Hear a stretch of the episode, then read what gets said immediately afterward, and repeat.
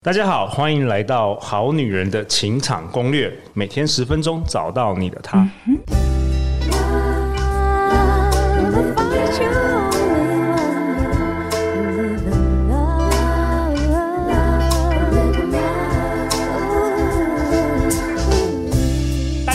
是你们主持人陆队长，相信爱情，所以让我们在这里相聚，在爱情里成为更好的自己，遇见你的理想型。很快的，我们来到今年的尾声了。如果你今年听我们节目，有因为我们的节目，人生有一点点的改变，得到一点点的帮助。陆队长也恭喜你，这也是我做这个节目一直以来的初衷。那今天呢，陆队长很荣幸邀请到两位大来宾来跟我们讨论一个很重要的主题哦。在我左手边，我们很荣幸邀请到国立台湾大学社会工作学系的教授刘淑琼教授。嘿，大家好，我是刘淑琼。哎，刘教授他的专长和授课有很大的一部分是着重于家庭暴力防治以及儿童保护哦。那在我右手边也是。蔡佑强高级社工师，各位好女人，大家好，我是蔡佑强。蔡佑强目前任职于县市家庭暴力防治中心。然后这两位为什么陆队长说是大人物呢？因为都曾获得保护服务工作的最高殊荣，也就是紫丝带奖。那陆队长也分享一下，紫丝带奖是卫生福利部针对表扬，比如说家庭暴力、性侵害啊、性骚扰、儿少保护、老人保护、身心障碍保护等等一些防治。伙伴保护服务工作的最高殊荣。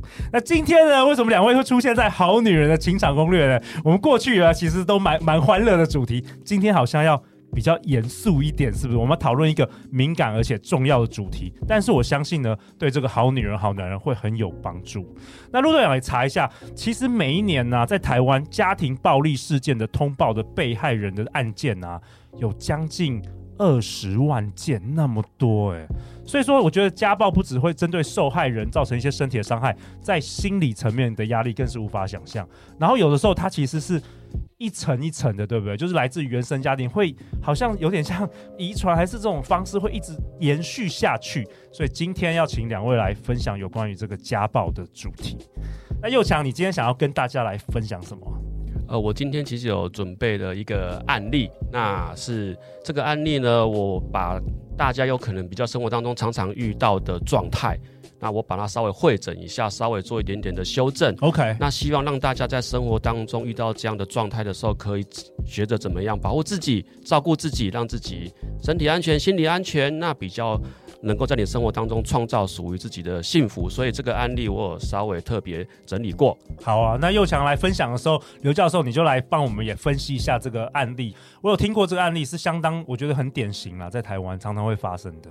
我们稍微来讲一下什么何谓家庭暴力哈？那一般来讲，我们认知的家庭暴力，可能我们直觉性的直观认为它就是一种肢体上的暴力，但其实在我们服务的过程当中，家庭暴力的定义呢，不会单单只有肢体暴力这件事情，还包括了可能心理暴力啦，还包括了疏忽啦，那各种精神上的不当对待，其实只要违反你很大的意愿，对你的生活当中造成一定的影响，可能让你会感到害怕也好，嗯，可能睡不着也好。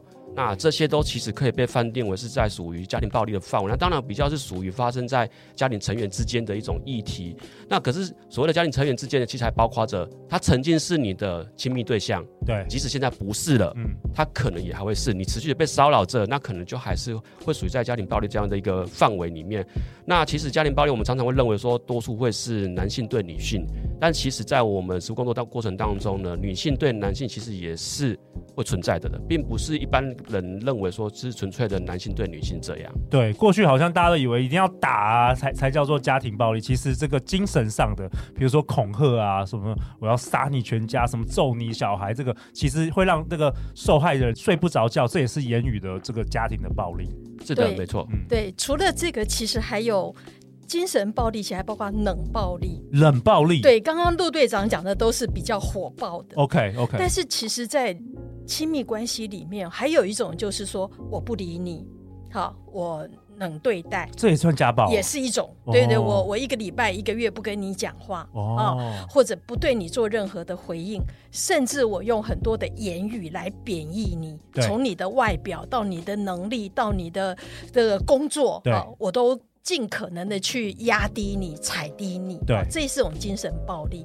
另外还有一种就是经济上的压制。哦，这个也是就是说我控制你的经济。比方说你是家庭主妇，我一个月呢，我明知道台北现在物价这么高，对，我偏偏就给你一点点钱，对，然后让你呢巧妇难为嘛，然后。在我明知道我给你的钱很少，可是我会掐你。嗯，嗯，我就说，你看今天这什么菜？对啊，然后家里也没有整理好，这东西都破破烂烂的。那其实这个对于配偶来讲是一个很大的压力。没错，好，没错。他虽然没有看得到的伤，但其实这也是一种家庭暴力。OK，我觉得很好。我们一开始先定义这个家暴。那这个案子是怎么样？这个案子呢，它发生的年龄大概是在我们的呃这位好女人她二十八岁的时候，然后她的先生是三十一岁，嗯，那孩子呢目前是三岁，那他的发生状态大概就是他们在是因为朋友聚会交往而认识，OK，那认识了以后呢，其实不到半年，因为两个人就是还蛮看得顺眼的，那就怀孕了，那也就顺理成章的结婚了。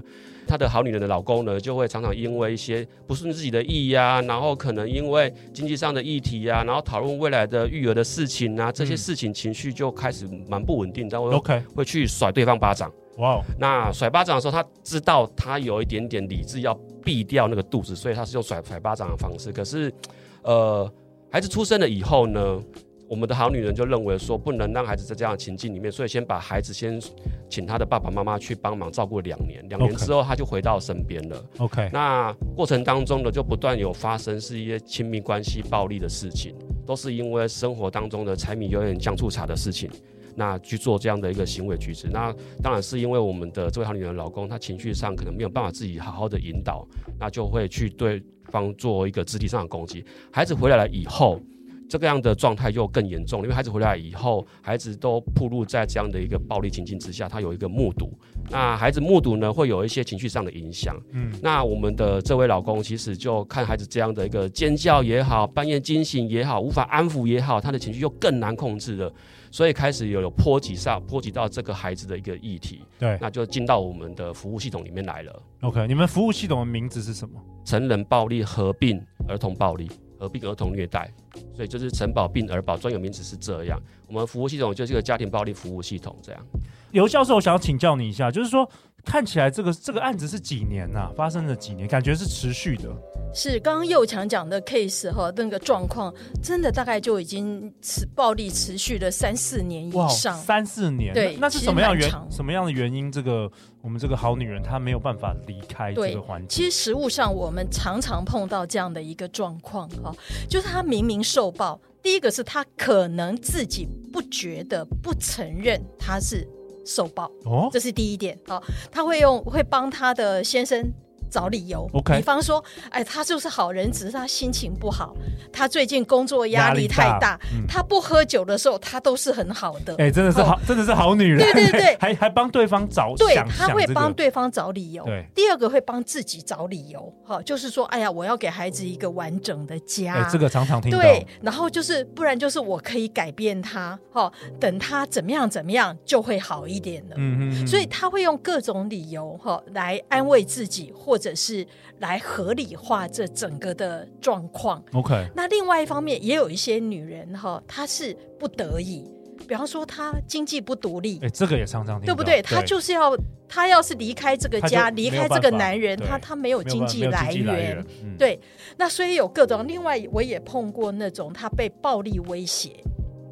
哎，这个是先生就说，你不可以给我离开。哦，对，你敢离开我，你给我试试看，天涯海角都会找到你。我也有听过，对，嗯、所以你知道这么多的情况之下哈，往往他就会选择留在那个关系里面，那没有办法断开，就有人会嘲笑他说：“哎呀，你就是有受虐狂啦，哈，哦，对，不然就是有人会说。”呃，然后美国有一个影片哦，就称这种受暴妇女哦，叫做不值得同情的女人哦。为什么？为什么呢？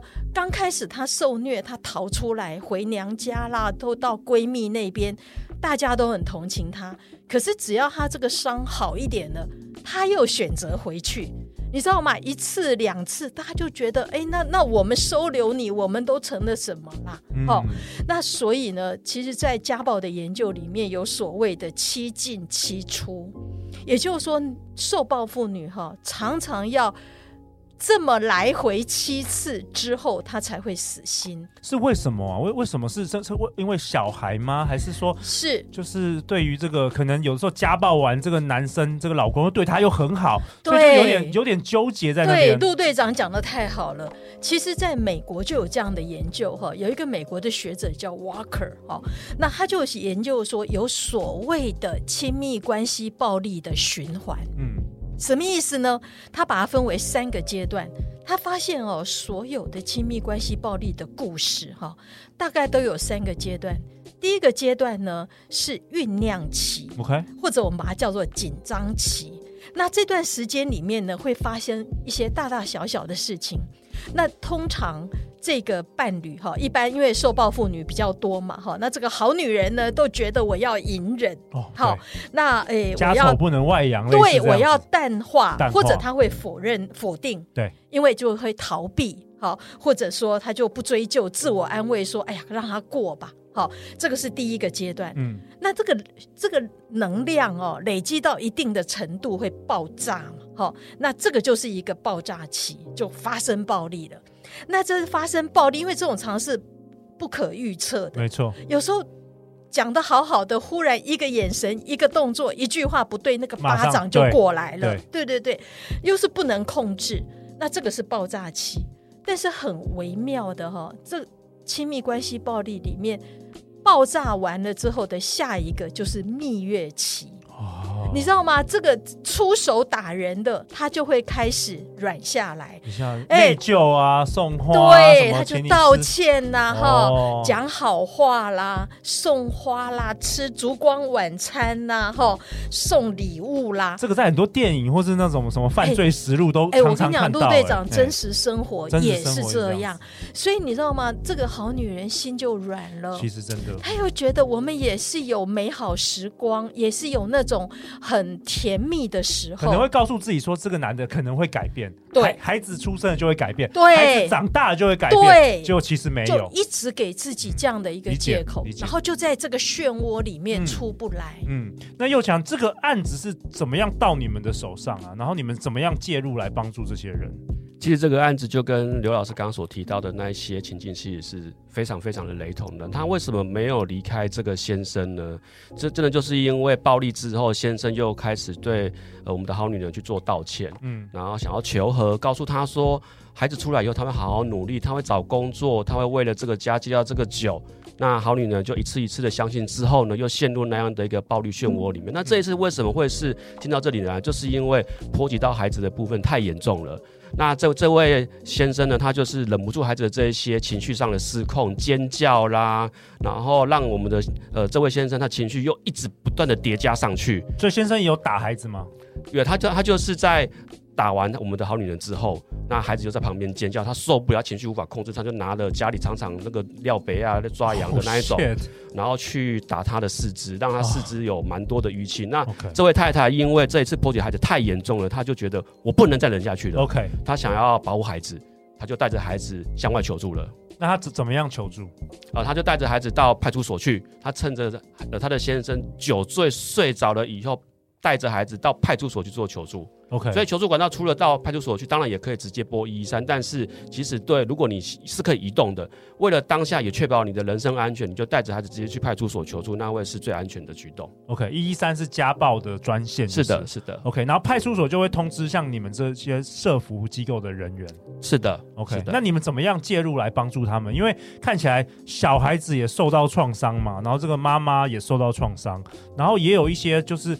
可能这个妈妈也不知道能不能离开这个家，或是有经济的问题，或是有这个暴力胁迫的问题。那你们怎么样一步一步来来帮助？其实这就是我们的社会安全网想要做的事情。我们会关注到呃我们的被服务者全面性的一个关照，包括包括着他的人身安全。我们会跟法院还有警政做合作，协助申请保护令。OK，那保护令的内容就包括了禁止肢体暴力、禁止精神暴力、禁止骚扰，甚至是我们要求这位先生要去接受戒酒或者是认知辅导治疗。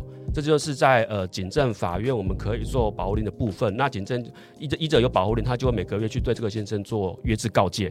要提醒他说：“哎，你不能犯了什么时候犯了什么东西，你就会违反保护令，你可能就会触犯了刑法上的犯罪，你就会被呃有有前科的记录出现了。那但保护令你只要没有违反，是没有任何的前科记录的。这是在警政这一块。那包括这个呃我们的好女人跟她的孩子，其实都有一些创伤的部分，那我们就会连接医疗资源，心理咨商师吗？”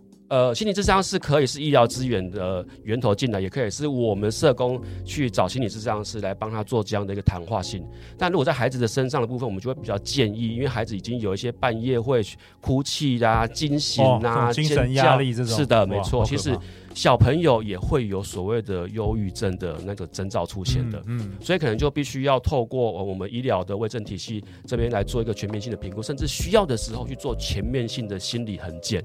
心理层见就是对孩子整个身心状态去做一个诊断，那并且会提出相对应的治疗，而这个治疗当然包括了医疗上的用药也好，还是谈话性的治疗也好，还是呃跟我们社工一起配合，如果去如何去建构他生活当中互动的安全这一类，Okay. 所以医疗是这样。OK，我我好奇就是说，所以所以这个好女人她去通报了警察局，然后警察局通报了你们，然后你们介入的时候是她就分开住吗？跟这个老公分开住吗？基本上，呃，如果以成人的部分，我们会尊重上他的意愿。如果他觉得不无法再跟这个先生生活下去，那他会进入到我们的庇护安置处所。哦，你们有一个这个有的。OK，这是全省在全省都会有，但它是保密性的。OK，对，okay. 如果他没有地方可以去，就是进到我们的庇护安置处所里面，他可以带着孩子过来。哦，OK。但如果是小朋友的话，我们就会去检检呃检视到说他是不是有被生命身体安全遭受到危害，而周遭的人，他的监护人、照顾者、亲人、朋友都没有办法维护的时候，我们也会安置孩子。因为我之前有听过那个真的要逃离家暴，还有人很多人真的是移民哎，跑到国外去，因为在台湾很容易就被发现什么，所以你们其实现在有蛮多这个可以保护这个呃受到家暴的这个妇女以及这个或是男生，他有一些相关的这个保护措施环境。是，其实人身安全哦是最基本的人权，对啊，对最基本的。所以我们一直都有一个保护体系。OK，那这因为像刚刚右强讲的这个这个情况，它包括了。家暴就我们说的亲密关系暴力，嗯嗯，然后这个孩子呢，他看到父母之间的这个暴力冲突，所以他是目睹儿童。对，另外呢，这个爸爸在盛怒之下也打了小孩，所以这孩子就是一个受虐儿童。嗯，所以我们本来一直就有一个保护体系在那里。那但是后来呢，因为大家也都知道发生了小灯泡事件嘛，哈、哦，对，那一一连串的事情之后，政府就把这些已经有的服务哈、哦，把它再给它增强，OK，、哦、然后增加人力。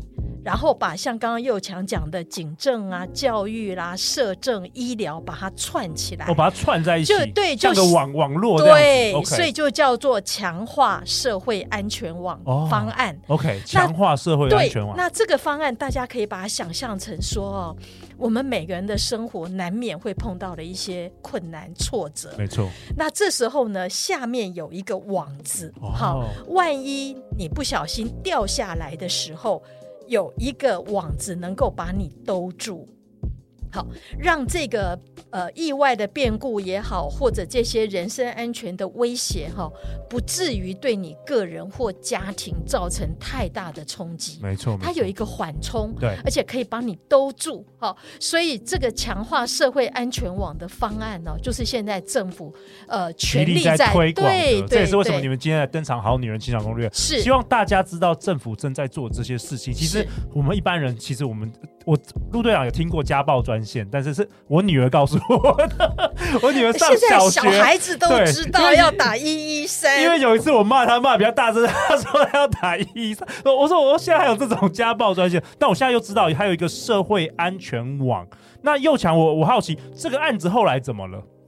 目前的状况啊，呃，因为刚开始他进来的时候，他其实是很多元的需求，除了刚刚我所提到的警政卫生，也还有就业，对，甚至孩子的就学，对。那这个我们都会一起去协助他。这个案子目前的状态呢，其实他们夫妻还是还没和好，但是他们都各自生活着。OK，那他们将来会不会和好？不知道，因为我们在服务他们对象的时候，基本上我们是尊重他们的意愿的。嗯，我们会为为他做你和好之后的分析评估，你没有和好之后分开之后的分析评。估，然后让他们去做选择。OK OK，那这个案子目前孩子跟妈妈是一起生活着的。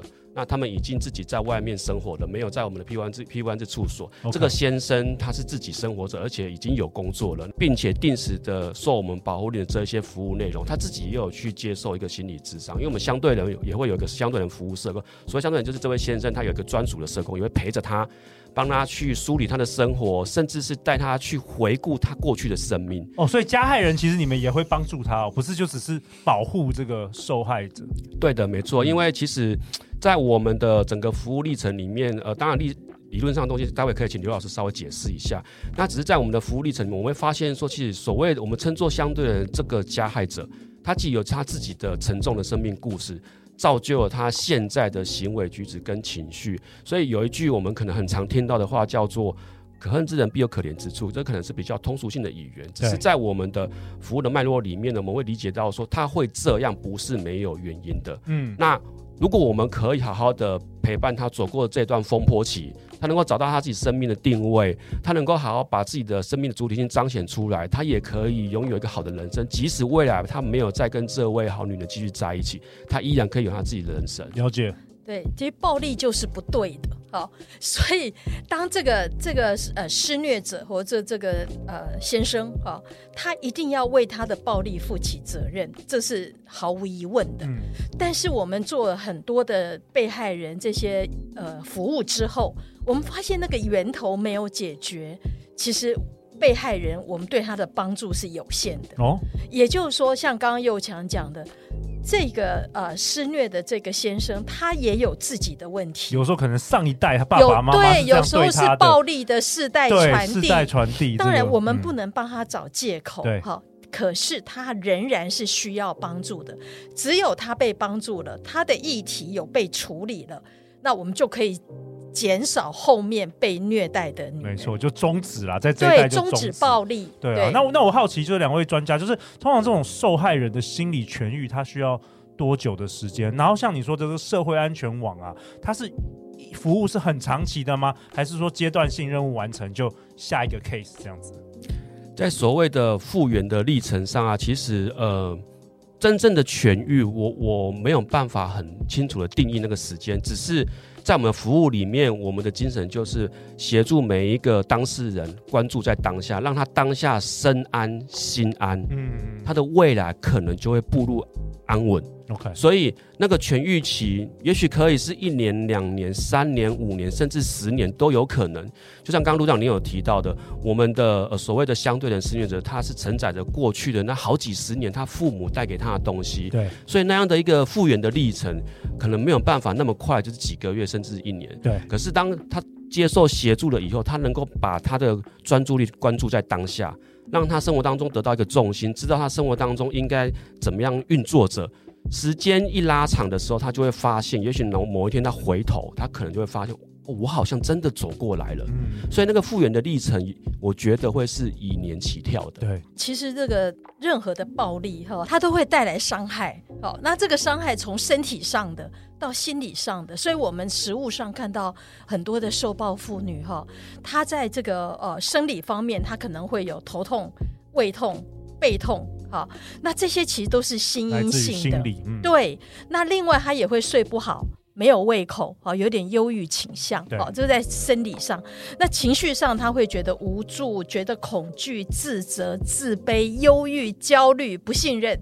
好，那在行为上面呢，他可能会酗酒，好，或者是使用药物，没有办法专心。然后最最严重的是认知上面。他就认为一切都是自己的错，自己不够好，有点像被 PUA 这种。对，被 PUA，嗯，然后他觉得自己不值得被爱，他要为这整件事情负责任。好，那在人际关系会很退缩。那这个目睹的孩子，我其实特别想要讲哈，其实我我自己接触到的受暴妇女，她最后下了决心呢，要离开这个男人。很多时候是因为他看到他的孩子，受到影响，对孩子受到影响，不管是目睹或受虐，好，那这些受虐或目睹的孩子，他在行为上就会有一些呃一些不一样的表现嘛，哈，他会注意力不集中啦，哈，他会有这个呃不想去上学啦，哈，或者是对一些对于一些忽然间呃发生的事情，他会没有办法回应。嗯嗯，好，因为他自己在生活当中就是不知道爸爸妈妈什么时候会爆发战争。哈、嗯，我曾经有一个有一个妇女跟我讲，她说她本来在客厅跟孩子都很高兴啊，看电视吃东西。对，当她先生骑着摩托车。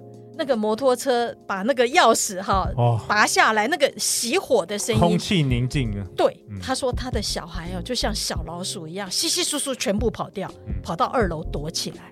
你知道那种恐惧已经到这个程度哈，所以我觉得在这种创伤是是我们不能够去回避的。对，但是有一句话我也要讲哈，因为我们生在什么家庭不是我们可以去决定的。那万一你是在这样的家庭的时候，你也不要觉得很。幻灭哈，觉得我这辈子完了哈，因为另外有个东西叫保护能力。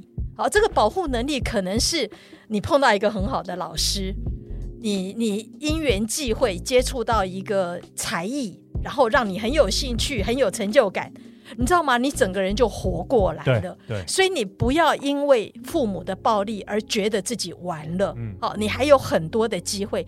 当然，很重要的是要去寻找专业的协助，寻找这些外界的帮助。对，所以我想问一下，就是说，针对这个好女人，如果我们正在收听节目的好女人、好男人，如果遇到了今天我们今天分享的这个类似的案例的状况，大家该怎么办？好，那现在其实呃求助管道已经是蛮多的。我们说安全网的求助管道，你可以当然可以直接到派出所去，你也可以在家里打一通电话一一三，甚至是一一零一一三可能还比较难记，一零一定是相对容易记住的。你只要拨通一一零，然后向呃我们的正式管道说明你的困境、你的危机程度，警方是有可能可以自立刻到家里面去协助你的。好，这只是我一个向外求助必备的一个资讯。那接下来，如果我们正式服务过来，我们社会安全网已经进入到你的生活周遭里面了，会依着你的需求，也许你会紧急需要庇护安置处所，你就可以照这样的处所去，让你的身体先安全下来。接着，如果你的心理上仍然有一些紧张、焦虑啦，我们可以有相对应资源进来。这个资源可能是社工陪伴你的会谈也好，可能是我们会找个心理师跟你谈话也好。如果真的有必要到医疗诊所去，我们也会陪着你到医疗诊所去啊，接受一个专业的心理师的一个评估。那有没有需要用药呢？就看医师怎么样去协助你的生活当中了。那如果你在你的孩子上不知道怎么样安顿孩子的住所就学，社工也都可以协助你。OK，社工可以协助你陪着去找孩子的学校也好，那社工也可以陪着你去找工作也好，因为有有的时候我们的呃受暴者可能长期没有办法跟外界接触。他可能害怕跟每一个人去谈到话，那在这个状况之下，社工其实都可以能够去看见，你也可以提出你的需求，我们就会陪同着你，让你的身身体、身体、心理都能够安心、安稳、安顿。接着，你的生活周遭的一切会跟着安稳起来的。OK，相关的这个社会安全网的资讯以及连接，陆队长都会放在本集节目下方。刘教授，最后最后有没有什么想要跟我们好女人、好男人来分享的？是我其实很想跟陆队长的听众朋友讲哦。就是人就活这一辈子，对，不要委屈自己。好，就是你一定要想清楚，你能够接受的底线在哪里。对，然后你不要自欺欺人。我们很多好女人都太人太好了，没有底线。对，嗯、对，然后所以当你是在一个暴力的环境底下，你接受到不对的对待的时候，你一定要有那个觉察，要有那个敏感。然后当你事情走到你觉得已经不 OK 的时候，一定要求助。好，那如果说你觉得跟闺蜜讲，你很怕被传出去，找专业人员。对，这个陌生人，但是呢，他有专业，哦，他知道怎么样来帮助你。啊，我觉得这是很重要。另外，如果你有小孩，我特别要讲，很多人都以为说啊，孩子还小，他会怕他长大了就忘了。对，不不会。嗯，现在有好多的研究告诉我们，那个童年创伤哦，会伴着他一辈子。嗯，有一句话说哦，有的人是用童年治愈一生，但是有的人呢是用一生来治愈童年。所以我我要提醒我们线上所有的好女人，如果你也是妈妈的话哦，真的不能忍。好，这个孩子他需要大人来帮助他，好，需要求助。那我们现在有社会安全网，那已经政府的资源都在那里。哈，刚刚又强也讲，你其实很简单，一一零一一三非常好记，你只要拿起电话启动第一步，后面就有专业人员自然会来提供给你帮助。对，对，正在收听节目的，不管是好女人或是好男人，不用独自奋斗，其实这个社会安全网可以帮助到你。那最后，陆队长想跟大家分享，如果你或你身边的人受到家庭暴力的困扰，就像我们今天节目有分享的，有社会安全网等等的相关的专业机构以及人员可以提供帮助和支持。那让我们一起来建立一个更安全以及尊重的社会。再次感谢两位来宾今天参与我们的节目，我非常喜欢今天的内容，我相信对好女人、好男人会有相当大的帮助。那因为好女人的形象攻略，我们最近几年也越来越有影响力啦，所以陆队长很开心能够做这一集来分享给大家。每周一到周四晚上十点，好女人的情场攻略准时与大家约会哦。如果你喜欢本集的内容，也欢迎分享给你身边有需要这个资讯的好朋友。相信爱情，你就会遇见爱。情好女人的情场攻略，那我们就明天见，拜拜。拜拜。